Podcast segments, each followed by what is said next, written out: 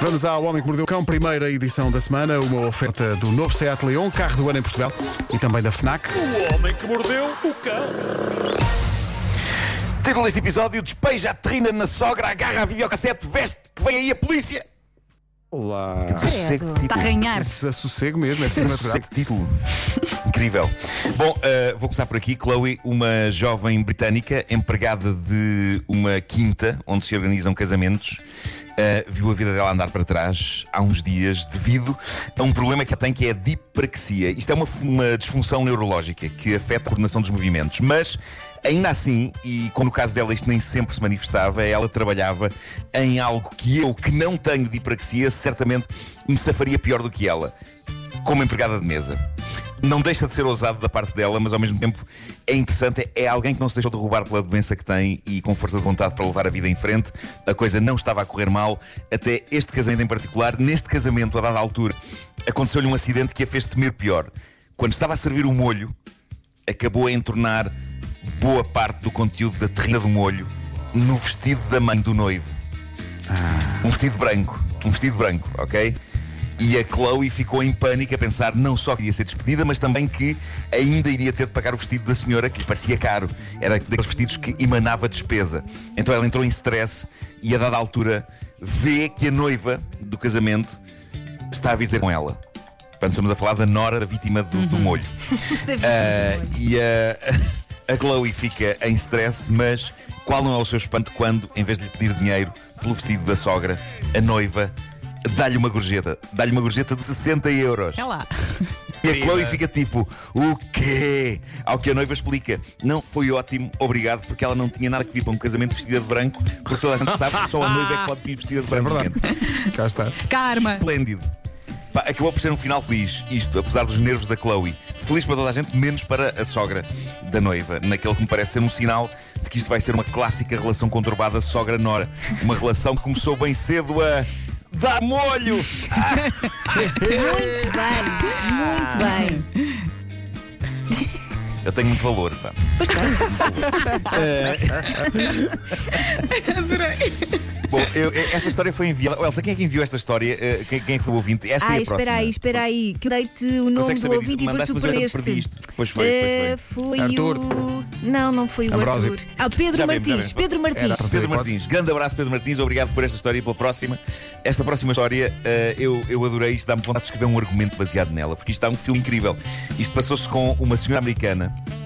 Karen McBride, ela vivia em Oklahoma e quando se casou mudou de estado, mudou para o Texas. E entretanto ela quis mudar o nome na carta de condução, começou a tratar dessa burocracia eh, no site, lá com o IMT local, e eis que eles lhe respondem do IMT: Desculpe, a senhora, constatamos que você tem um problema judicial em Oklahoma e não podemos fazer nada sem que antes contacte as autoridades locais. E ela ficou intrigada com aquilo, um problema judicial, tem a polícia à perna. Ah, e, e aquilo que a polícia lhe disse depois de ela ligar para lá foi fascinante. Basicamente, eles disseram-lhe: Olha, a senhora está a ser procurada pela polícia há mais de 20 anos. E caiu-lhe tudo ao chão. Vocês imaginem saberem que estão a ser procurados pela polícia depois de tanto tempo. É. E saberem por acaso quando estão a atualizar a carta de condução. É incrível, mas a razão pela qual ela era uma mulher procurada é capaz de ser a razão mais fascinante sempre. Que crime, afinal, tinha cometido esta perigosa meliante? Malta, em 1999. Ela tinha alugado num videoclube a cassete VHS do telefilme Sabrina, a Bruxa Adolescente. e nunca a devolveu. Nunca a devolveu. Mas a polícia percebe pessoas que não devolvem cassetes de vídeo.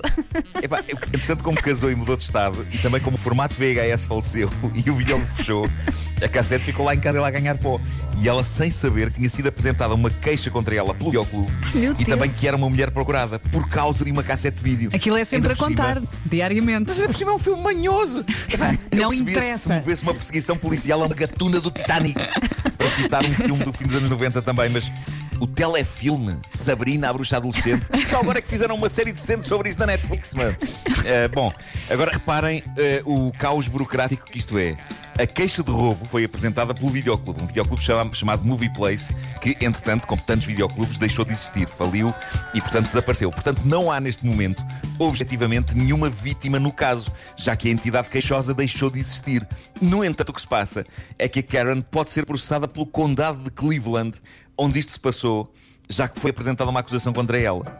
Meu Deus. Portanto, com tanta coisa para resolver no mundo. Exato.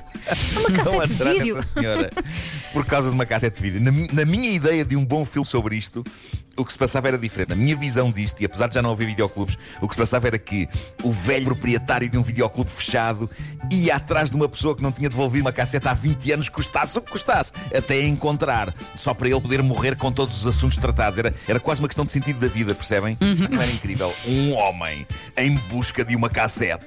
Ou imagina um serial killer que matava todas as pessoas que envolviam Não. os filmes. Não, um seriador que tinha sido dono de um videoclube. Ele tinha sido dono de um videoclube. E ia atrás da malta que não tinha devolvido antes do fecho. Isso é incrível, incrível. Mas neste caso, o filme, o filme de que ele estava atrás também tinha que ser deprimente. Eu acho que Claro. tínhamos que pensar no filme mais deprimente de finais dos anos 90. E eu, depois de investigar, cheguei a esta conclusão: Soldado Universal 2. É boa escolha, Nuno. Mas é, é uma boa escolha. Mas era uma questão de princípio. Estão a perceber? Era uma questão de princípio e de resolução de assuntos. Ele tinha de recuperar a cassete, tinha de procurar o sócio do videoclube que não a tinha devolvido e ele tinha de pagar os dias todos extra. Eu acho- eu Dias extra multa. Há um filme a borbulhar aqui. Há um filme a borbulhar. Bom, para terminar, tínhamos de falar sobre isto, tínhamos de falar sobre este caso que fez furor no fim de semana. Nós comentámo-lo eh, também no, no nosso grupo do WhatsApp. Eh, é um caso que chega de Hermesinde. Uh, basicamente o que aconteceu foi que a PSP interrompeu uma grande festa de swing em Hermesinde. Eu não fazia ideia que o swing estava tão forte em Hermesinde, mas até é a capital nacional da rebaldaria entre casais.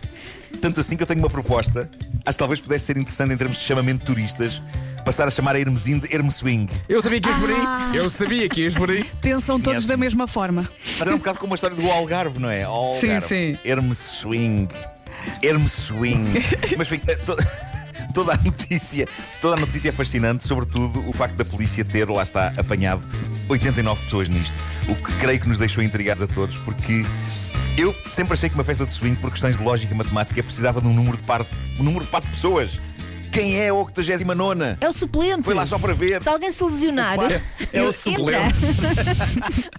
Eu tenho muitas dúvidas. ele estava à porta. É o Se a namorada suplente. falhou, olha, olha, afinal não posso ir. Não é? Ou eu tenho, tenho mais teorias. Será que estas festas têm um MC, um mestre de cerimónias? Um Olha, tipo que está ali a dizer coisas com microfone e que não efetua a ação marota? Está só a dizer. E aí está. Oi, Ganda performance. Eu tenho muitas dúvidas. Como é que fazem a gestão Fernanda.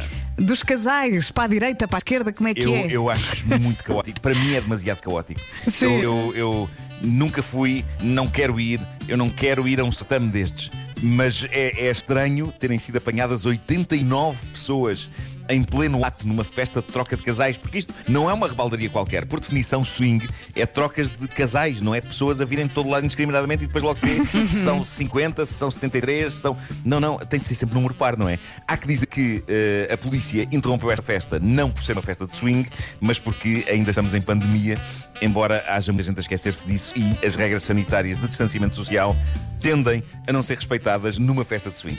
A não ser que. Isso seja swing intelectual, em que os casais trocam, mas não é para levar a cabo interação carnal. É só para falar das coisas favoritas. Ai, o quê? Não me Tu parece. também gostas de sunset? Tu também gostas de sunset? Qual é a tua cor Meu marido não preferida? pode com isso, que giro. por amor de Não Deus. sei. Ahm, não sei, não, não, não, não, não me estou a ver numa festa destas nunca. Ah, não, não sei, não, nunca, nunca, nunca não digas estou nunca. interessado. Não sabes. Não, não, não, não.